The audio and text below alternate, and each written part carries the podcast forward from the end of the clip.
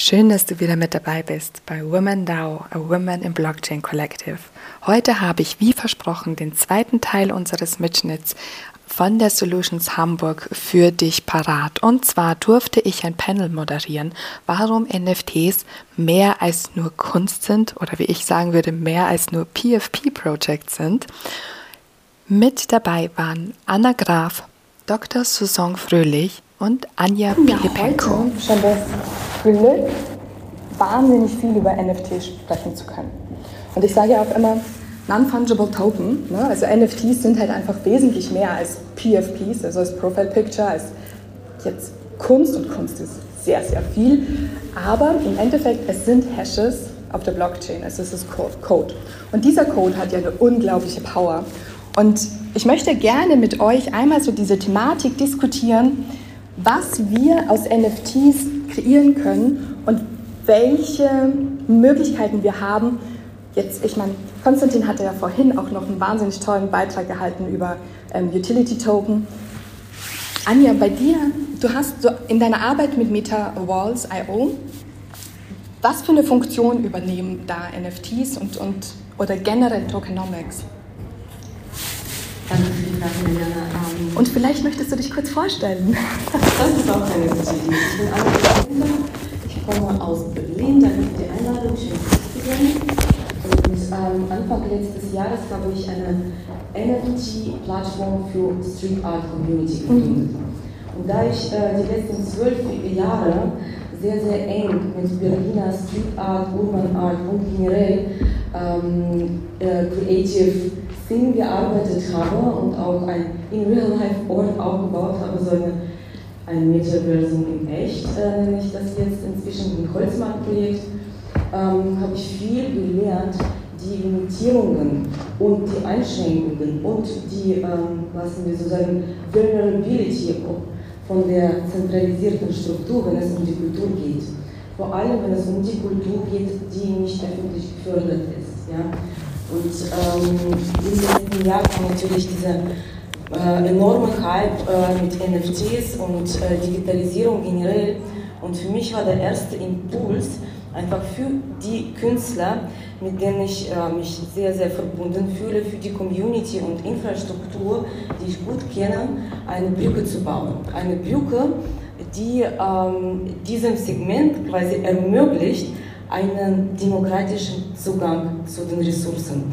Und das ist das, was ich glaube, das Spannendste an den NFTs generell ist. Ich sehe das so ähm, metaphorisch wie so ein Klebstoff. Ja? Es kann ähm, mehrere Sachen zusammenkleben, wie zum Beispiel der Künstler und seine äh, kreativen ähm, äh, Produkte oder ähm, Ausdruck seiner Kreativität, Ressourcen auf dem Markt und Community.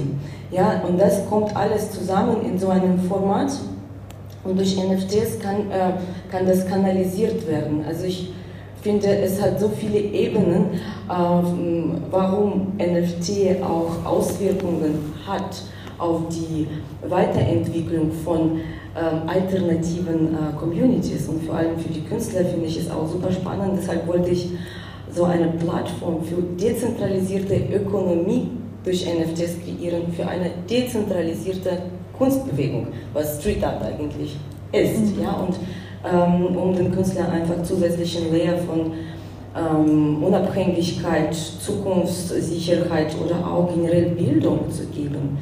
Und wir sagen, ähm, oder zumindest das ist meine Einstellung, die Kunst braucht keine Utilities, aber NFT mhm. ist nicht gleich Kunst. Mhm. Ja, und NFT kann schon viele Utilities mit, mit reinbringen. Oder die Plattformen, die NFTs äh, für die Künstler ähm, rausbringen oder helfen, können zusätzliche Utilities äh, mit dazu geben oder mit dazu verknüpfen. Und ja, also da sehe ich einfach nur so viele Möglichkeiten äh, für uns für die Zukunft stärker zu machen und die ganzen ähm, ja, sozioökonomischen Einbrüche auch dadurch besser zu überstehen. Und das mhm. ist, glaube ich, das, was für die Zukunft wichtig ist. Dankeschön. Ja, eine sehr, sehr gute Erklärung. Ich finde ja gerade, also du meintest ja auch, Kunst braucht keine Utility, da kann ich auch gleich bei dir, Anna, ähm, anschließen. Dein Background ist eben NFT plus Kunst. So. Ähm, wie würdest du jetzt die Entwicklung beschreiben, die du jetzt in den letzten, Jahr, ich würde sagen eineinhalb, zwei Jahren so vollzogen hast? Ähm, wohin hat sich für dich das Thema NFTs entwickelt? Ist es nach wie vor mit Kunst ganz stark connected oder siehst du da mittlerweile einen anderen oder hast du da einen anderen Zugang zu? Ja, vielen Dank. Ähm, wir hatten das ja schon gerade sehr schön von Anja gehört. Das Thema Kunst für mich absolut der Katalysator gewesen für das komplette Feld, was sich jetzt eröffnet hat. Ähm, inzwischen schon, sage ich mal, kurz bevor ich weggegangen bin, ich bin jetzt gewechselt zum IT-Dienstleister, was natürlich ganz interessant ist und viele sehen das auch als Bruch. Ich sehe das eher als Weiterentwicklung ähm, meiner Journey, weil ich einfach dieses Thema Dezentralisierung, Web3, Creator Community weiterführen möchte. Und es ist wunderschön aus dem Bereich Kunst das Ganze zu starten ähm, und jetzt einfach ein bisschen weiter zu denken in Themen Infrastruktur, was wir da alles machen können, wie wir auch Sicherheit bieten kann.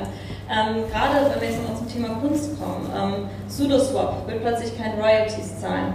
Katastrophe. Ich muss ganz ehrlich sagen, das war für mich immer so das Hauptargument, ähm, wenn ich so mit Künstlern gesprochen habe. Ne? Habt jetzt hier lifelong passive Einkommen, ähm, das verkauft sich weiter auf dem Secondary oder Infinite Market, das ist jetzt so ein schöner neuer Term, der hoffentlich kommt. Ähm, und da, da streicht plötzlich eine Plattform die Royalties. Ähm, mhm. Und du denkst dir irgendwie, ja, okay, wie gehen wir denn jetzt damit um, als, also auch als Marktteilnehmer, wenn wir uns denken, ähm, wofür machen wir das Ganze eigentlich? Ne? Wir, wir, haben das gestartet, um zu gucken, dass wieder eigentlich mehr bei den Creatoren bleibt. Und ähm, dann passiert jetzt sowas, und zwar von einem Marktplayer heraus, wo du eigentlich denken würdest, ist Native. Ähm, insofern für mich als Schritt zu äh, Avato Systems Bertelsmann, dass wir einfach gucken, dass wir wirklich trusted ähm, die Communities, die Infrastruktur aufbauen und das auf ganz, ganz vielen Ebenen. Kunst finde ich immer wieder auch erstaunlich, in wie viele Dinge das reingeht. Ne? Wenn du das Thema Brands hast, ähm, Audi hat ganz viel auf der OMR jetzt auch mit Künstlern gemacht. Äh, wir haben mit Porsche zusammengearbeitet. Also es gibt immer eine gute Befruchtung, aber jetzt haben wir auch schon in den Panels vorher ähm, und äh, bei den Impulsvorträgen gehört, es geht natürlich auch irgendwann stark wirklich ins Marketing, Community Building rein und da müssen wir einfach gucken, was wir mit dem Utility Token so machen können. Wir hatten jetzt den Case zum Beispiel von äh, Fremantle gehabt mit American Idol, das ist hier Deutschland sucht den Superstar, glaube ich, ähm, wo du dann einfach deinen Künstler mit begleiten konntest. Ne? Du konntest dir so, so einen Token am Anfang holen und das, das, das, das funktioniert hervorragend und man sieht, wie viel Spaß es der Community macht. Selbst wenn man in diesen Case gar nicht mit einer großen Erwartungshaltung reingegangen ist, hat sich das nachher so als Selbstläufer erwiesen und da spielt das Wort NFT gar nicht mehr so eine Rolle. Das ist, das ist glaube ich, so die Hauptsache. Ne? Also ich habe auch, würde ich sagen, Digital Art, Digital Collectibles. Ähm, das sind für mich die Themen, weil wenn wir in den Massenmarkt gehen, dann müssen die Kunden verstehen, worum, worum was kaufe ich eigentlich? Und ob das jetzt auf dem ERC 721 auf Ethereum gemintet würde, auf Algorand oder auf sonst was von der Blockchain, ich würde einfach behaupten, dass, dass 95% der Menschen gar nicht wissen wollen und dass sie einfach sagen, hey, das kann ich jetzt also damit machen, mhm. deswegen ist es cool und am besten habe ich einen super einfachen Zugang, äh, nur mit meiner E-Mail oder was auch immer und kann das über einen Online-Shop kaufen. Und, und dann rockt das Ganze. Und das ist, finde ich, gerade so die schöne Entwicklung, die wir über diesen Hype, der ja der wahnsinnig groß und ja auch erklärt worden, diese Hype-Cycle, die gibt es ja immer wieder, die sind auch schon vor Jahren vorhergesagt worden, dass es so kommt.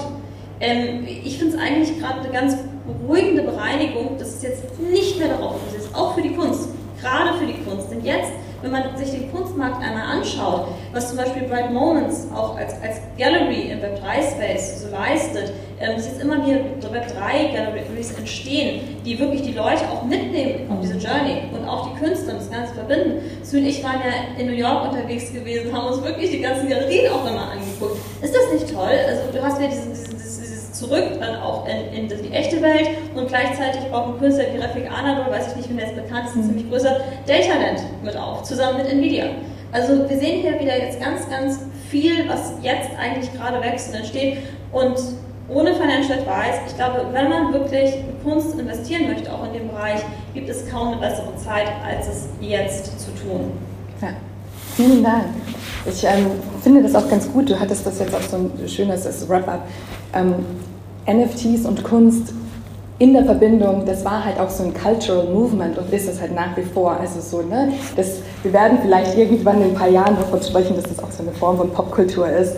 Und ähm, Sui, was mich ähm, an, an, deinem Projekt interessiert, ist, ihr verwendet ja NFTs auch in Form von, von Kunst, verbindet das aber nochmal mehr mit einer anderen Utility. Kannst du dazu Einblicke gewähren und, und uns abholen, was so deine tägliche Arbeit mit Visible ist? Ja, ähm, danke Diana für die Frage. Ähm, ja, mein Name ist Susan, ähm, habe Visibler äh, gegründet. Ja, ihr könnt mich alle gerne Sui nennen.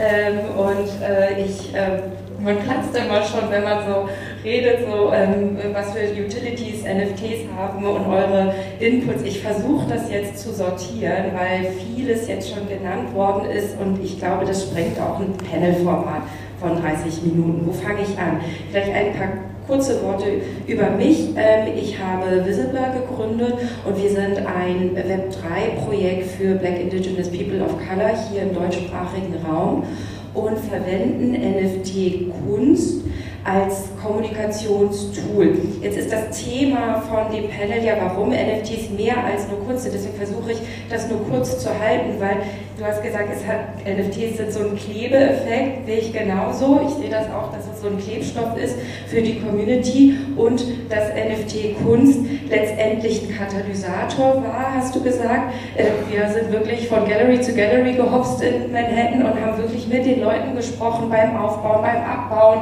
beim Umbauen umziehen. Es ist wirklich real, also das existiert wirklich nicht nur auf dem Bildschirm, wie ich auch ähm, am Anfang dachte, weil man sich ja nur online kennt. Ne? Ähm, das ist wirklich, das hat eine faszinierende Kraft. In meinen Recherchen zu, ähm, ja, was NFTs sind und Token generell, da muss man, glaube ich, verstehen, dass Token letztendlich psychologische Mechanismen ja nutzen, um Anreize zu setzen, dass dein Engagement aufrecht erhalten wird, nennen wir es in der Community. Letztendlich ist es egal, wo du bist. Du kannst auch in der Wissenschaft unterwegs sein und mit Token arbeiten, um dort deine Leistungen zu incentivieren. Und das war mir auch nicht klar, das ist schon Token Economics ist ein Begriff aus den 70ern, 1977 von Alan Katzin, das war mir nicht klar auch. So lange ist es schon her, wenn man bedenkt, dass Internet eigentlich schon auch seit den 60ern existiert, nur im Militär angefangen, ähm, hat man schon gemerkt, okay, man kann wunderbar Anreizsysteme schaffen, die ja wiederum im Marketing ja super gut Anwendung finden. So, ich habe jetzt versucht, ähm, alle Punkte, die kurz genannt worden sind, einmal auch darauf zu gehen. Und ähm, in unserem Projekt, ähm, wir nutzen natürlich auch NFTs, um letztendlich ja, so einen Anreiz zu schaffen, hey, nutzt die Experience bei uns. Bei uns sind die ganz begrenzt, die NFT-Kunst. Das, das sind 359 NFT-Bilder, digitale Ölgemälde, die unsere Künstlerin erstellt, basierend auf einem Selfie von dir. Wir wollten, das war so ein bisschen der Gag an der Sache, es gibt 1000 Collectibles, computergeneriert und wir machen das handmade. Also jedes einzelne Bild wird handgemalt. Und ähm, auch ganz kurz an der Stelle, weil das eine frische Info ist, wir sind jetzt von der Tezos Foundation als Grantees akzeptiert worden und wir werden auf der Tezos Blockchain ähm, das Ganze launchen, hoffentlich bis Ende des Jahres für unsere BPOC Community.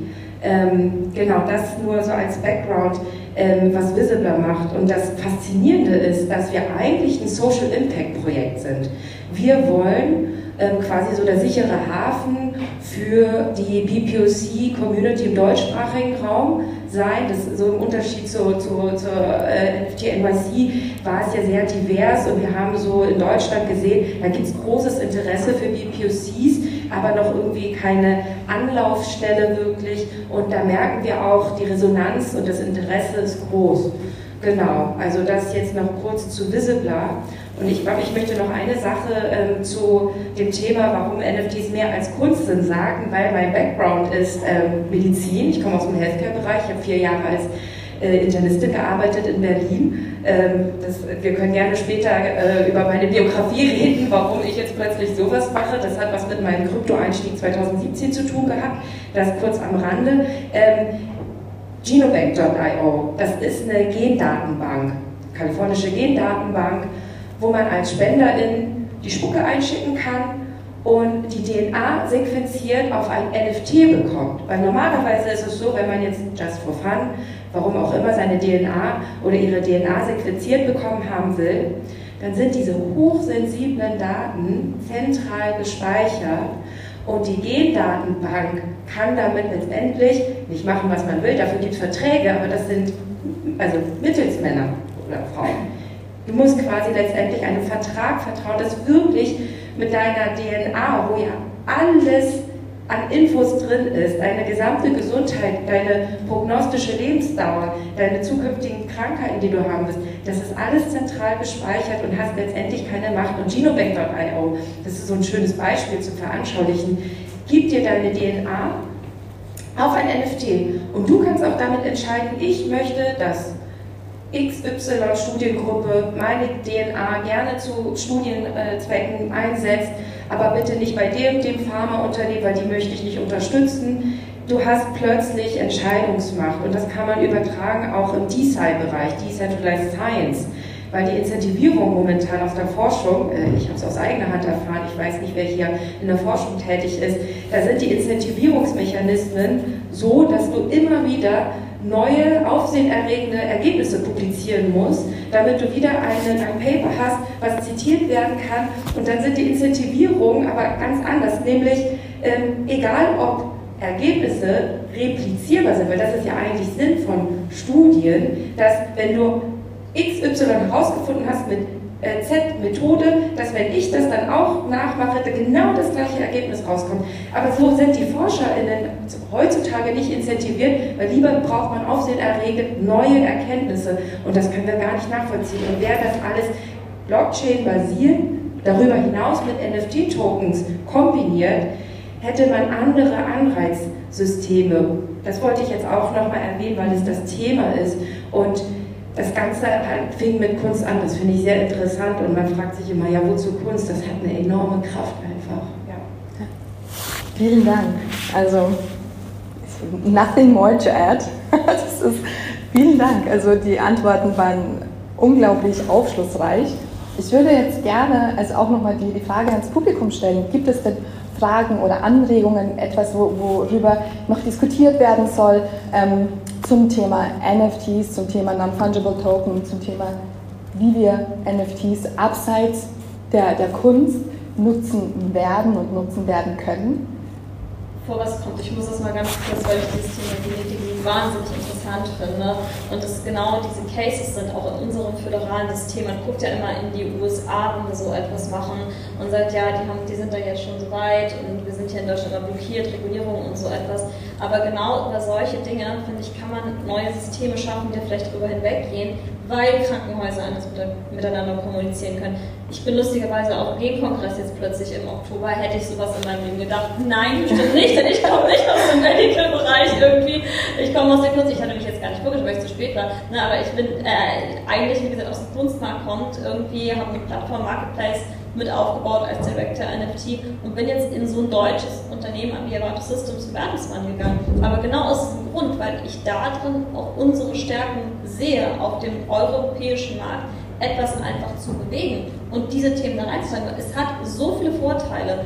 Digital Identity, worauf das Ganze ja letzten Endes hinausläuft, ist meiner Meinung nach eines der Hauptthemen, die ganz, ganz relevant sein werden. Wenn diese Regulierungen kommen, Nike hatte vorhin davon gesprochen, wir wissen es noch nicht, Q422, werdet ihr dann KYC machen müssen? Werde ich jedes Mal ein KYC machen wollen, wenn ich von einer zur anderen Plattform gehe? Bestimmt nicht. Wir brauchen hier einfach wirklich gute Schnittstellenleistungen, die uns das erlauben. Ich habe die Macht über meine Daten wieder zurückbekommen und kann das dann entscheiden. Dass das in gewissen Fällen natürlich auch zu weiteren ethischen Fragen führt, wenn jemand zu alt ist, wer entscheidet das dann, etc. Also da ergeben sich einfach wieder ganz neue Fragestellungen und Probleme. Und ich denke, wir müssen genau an den Stellen jetzt einfach den Mut mitbringen, darüber zu diskutieren, anstatt immer nur über, ja, war der Affe jetzt gestern 60 Ethereum wert und ist er heute 40 und wird dann mal wieder 100 sein. Mhm. Ähm, denn das führt einfach völlig an dem vorbei, was die Blockchain eigentlich leisten kann. Und ja, man muss sich manchmal fragen, braucht es dafür eine Blockchain? Wir hatten das heute auch schon gehabt äh, aus dem Umweltaspekt, obwohl ich das jetzt mit Proof of Stake gar nicht mehr so als Argument äh, sehen kann, muss ich ehrlicherweise sagen. Ähm, aber natürlich müssen wir uns fragen, braucht es dafür jedes Mal eine Blockchain? Ist eine Datenbank die, die bessere, die einfachere Lösung? Aber ich fand deswegen dein Beispiel gerade so toll, weil genau das möchte ich, dass meine Daten zentral gespeichert sind. Wann ist es nötig? Deswegen äh, hat er vorhin auch Konstantin von diesen Enterprise-Lösungen gesprochen, die erstmal intern passieren. Und wo knüpfe ich das dann gegebenenfalls an eine Public Chain an, um es öffentlich zu machen? Und ich glaube, dieser ganze Interaktionsprozess, das ist der Layer, der jetzt gerade auf dem alten Internet, auf dem Web 2 entsteht, neu aufgesetzt wird und wo wir einfach gucken müssen. Ne? Im, Im Metaverse, wir haben diesen Begriff erstaunlicherweise jetzt gerade noch gar nicht erwähnt. Ne? kann, ja, aber nicht so, nicht so richtig, also es, es kam nur so also am Rande, obwohl das der Begriff ist, der als einziges Moment, wo ich jetzt gerade unterwegs bin, die, Leute, Metaverse ist das Einzige, was sie verstehen wirklich. Also ich kann Web 3 schon weglassen, ich kann NFTs weglassen, aber Metaverse verspricht halt nochmal so, wie wenn Columbus losgefahren ist, Columbus, um die neue Welt zu entdecken. Ne? Endlose Möglichkeiten der digitalen Produkte, die ich in endlosen Skins sehe. Ähm, alles andere Schuhe kann ich mir vielleicht 100 Stück kaufen, wenn ich wirklich, äh, ich weiß nicht, wie viele du hast. Ja, immer so Überschaubar. also ich habe wirklich nicht so viele. Ne, aber fürs, fürs Digital ja. geht das nicht mehr. Also da ne, hätte ich auf jeden Fall mehr. Ja, siehst du, das ist, das genau die Sache. Ne? Also fürs Digital, da können wir uns jeden Tag von Grunde her 20 Mal umziehen, wird ja keinen stören. Mhm. Und ich glaube, das ist der, der Bereich, der, den auch so viele jetzt natürlich sexy finden. Ähm, ich sage, ich muss unbedingt sofort ins Metaverse, aber bitte halt ein bisschen wirklich darüber nachdenken, dass man die anderen Sachen alle irgendwie mitnimmt, wenn man da reingeht. Und äh, da leisten wir jetzt, glaube ich, so ein bisschen Pionierarbeit, das irgendwie zu machen. Auf jeden Fall. Ich äh, was ergänzen? Also das, du hast mich gerade inspiriert. Ich würde gerne das Thema oder die Formulierung des heutigen Themas äh, reflektieren und ich finde, also zu sagen, ob NFTs mehr als Kunst sind, ist so, ähm, wie zu sagen, ob die Verpackung mehr als Inhalt ist. Ne? Ob die NFTs, äh, ob die Anwendungsbereiche von NFTs viel mehr als nur im Kunstbereich liegen, ja. Und wenn wir darüber reden, und das sind so spannende Beispiele, was ihr gebracht habt, und ich glaube, das sind nur die einzelnen Elemente von einem riesigen Ozean an Möglichkeiten, von denen wir noch gar nichts wissen. Und äh, wenn wir über die Anwendungsbereiche und Utilities sprechen, finde ich auch das Thema Governance das, was mit NFTs auch verknüpft wird. Du hast gerade den Vortrag gehalten, es war mhm. großartig. Ja, ich habe die letzten zehn Jahre eine Genossenschaft geleitet und ich habe mir gedacht, wie kann man diese ganze Kommunikation und Entscheidungsprozesse mit meinen 250 Mitgliedern so gestalten, dass ich nicht die ganze Zeit gestresst bin von E-Mails schreiben, dass die Leute auch ihre Abstimmungen so ganz transparent, ganz klar, ganz nachvollziehbar abhalten können.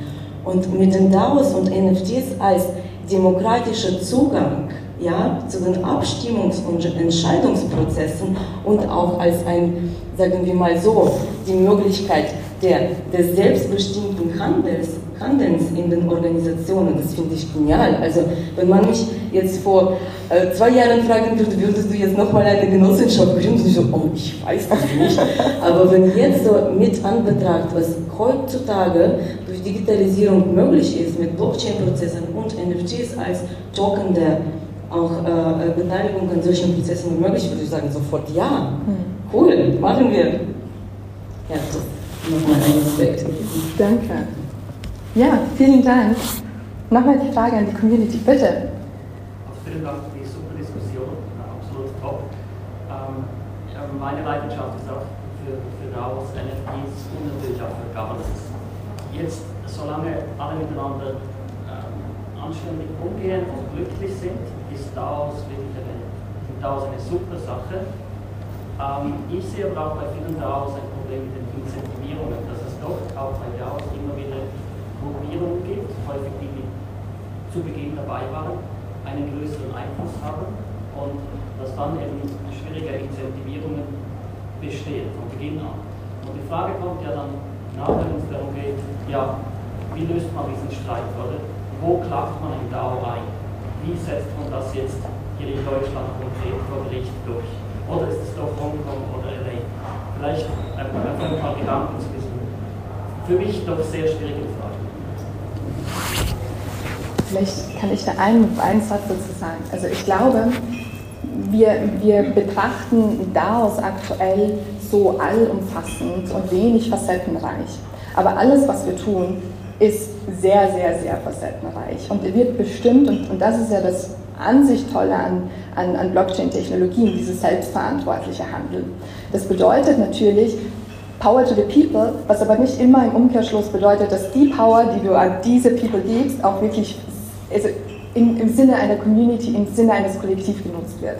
Und dafür braucht es natürlich verschiedenste Mechanismen. Ich glaube aber ganz fest daran, dass du durch eben dieses selbstverantwortliche Handeln, dadurch, dass du halt eben wieder, ich sage jetzt mal auch äh, Verantwortung und aber auch Mitbestimmungsrechte überträgst und wenn wir unternehmerische Leistungen in einem Kollektiv denken, wo wir alle daran beteiligt sind und vielleicht auch so ein Stück weit an, über, im, im Sinne einer Community denken, in, im Sinne einer Interessensgemeinschaft denken, ist es vielleicht ein bisschen leichter, die, die Community zu, zu, zu vereinen und, und halt auch vielleicht zu incentivieren. So, ähm, wir sind es, also viele von uns sind es gewöhnt, sich an ein, in, in einem Unternehmen zu, zu bewerben und da bleibst du dann. Du hast dann eine Funktion, die kann sich ein bisschen anpassen und, und man hat immer so ein paar unterschiedlichste, ich sage jetzt mal, äh, äh, Eckpunkte, an denen man sich orientiert, woran man dann entscheidet, bleibt man in dem Unternehmen oder bleibt man halt nicht.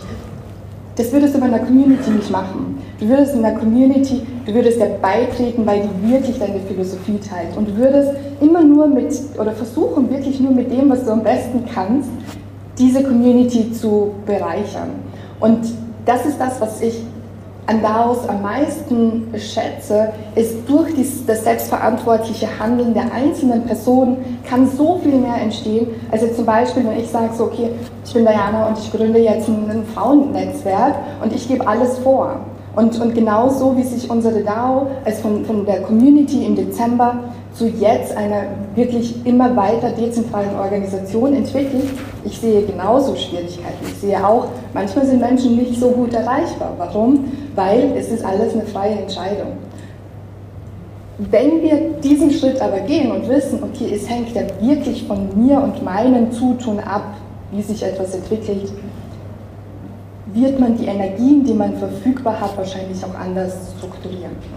Und wenn du natürlich parallel dazu einen 9-to-5-Job hast, der 100% von dir fordert, wirst du wahrscheinlich weniger Energie in der DAO haben. Aber was, wenn wir in Zukunft vielleicht zwei, drei, vier DAOs haben, mit denen wir arbeiten und unsere Kompetenzen mit einbringen und, und ähm, dadurch unsere Energien auch mehr Effekt zeigen, weil es nicht mehr darum geht, eine, eine Stunden, ein Stundenkontingent äh, abzuarbeiten, sondern halt wirklich durch die eigene Power damit reinzugehen.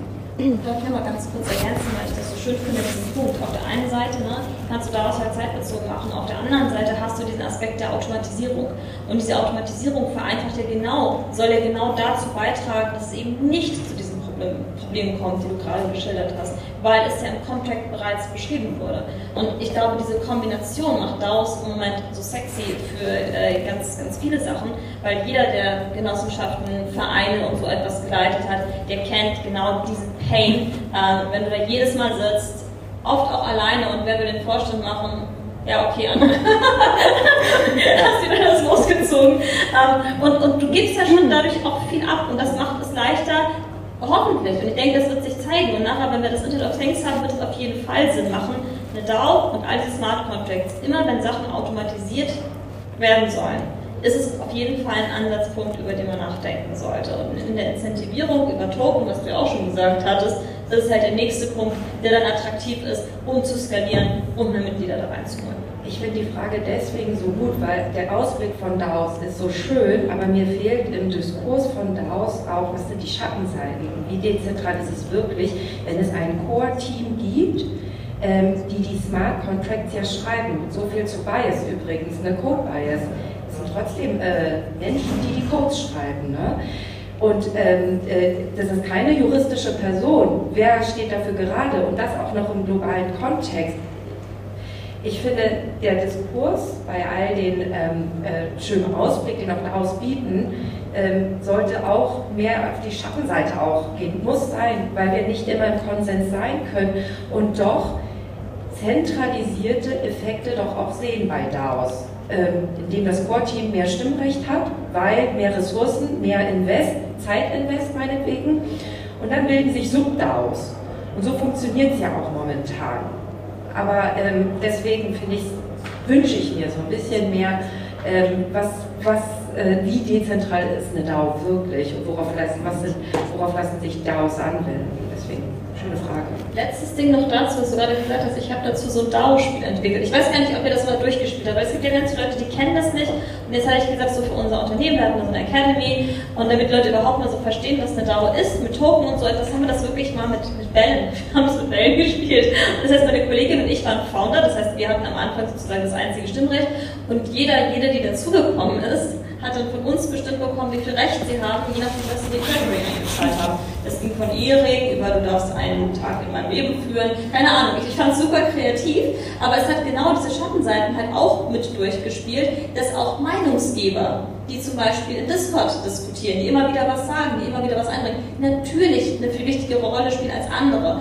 Ähm, ist das ein Drama? Ist die andere Frage. Oder sind die Leute einfach überhaupt wieder in diese Partizipation zu bekommen? Ist das nicht eigentlich das Schöne? Ich finde, das hast du gerade so toll beschrieben. Dieser Enthusiasmus, zu dem du im Moment Leute bringen kannst, Mitglied einer DAO zu sein, wo, wo es so viel Politikverdrossenheit im Moment gibt, so viel Enttäuschung da sehe ich eine ganz, ganz große Chance im Bereich des Thema Governance, das auch auf eine neue Art und Weise einfach reinzukriegen. Und ähm, die anderen Seiten, die werden bleiben, weil wir alle Menschen sind. Kommunismus hat so auch nicht funktioniert. Ja, wir träumen immer ganz viel, aber lasst uns doch träumen und erstmal damit anfangen ähm, und dann gucken, was daraus wird und versuchen, es einfach so gut zu machen, wie es geht. Und ganz kurz noch dazu. Danke für die Schattenseite und vielleicht als Vorschlag, lass uns die Schattenseiten die ich äh, ganz gut nachvollziehen kann. Für mich bezieht es sich nicht, also DAO hat so viele Aspekte, genauso wie andere äh, Organisations- und Prozessformen wie Verein, Genossenschaft, Association, Agora, Arbeitsgruppe. Das sind, also wir machen nichts Neues, sondern die Art und Weise, wie, ja, wie wir das regulieren, wie wir uns daran beteiligen und wo das festgeschrieben ist nämlich mit dem Code. Das ist sehr neu das öffnet Potenziale und Herausforderungen. Also diese Schattenseiten würde ich so gerne so als Herausforderungen, Challenges und auch Potenziale sehen, wo wir gerade alle, wenn wir uns damit auseinandersetzen, zu dem gestalten können, was wir daraus haben wollen. Ja? Dass nicht dann irgendwelche hm, ja, so die, ähm, ja, die anderen es für uns machen, sondern gerade da haben wir die Möglichkeit der Mitgestaltung. Und ich finde es super, super spannend. Ja, danke. Dankeschön. Ja, gibt es noch eine Frage? Ansonsten würde ich wieder an Lena übergeben. Vielen Dank.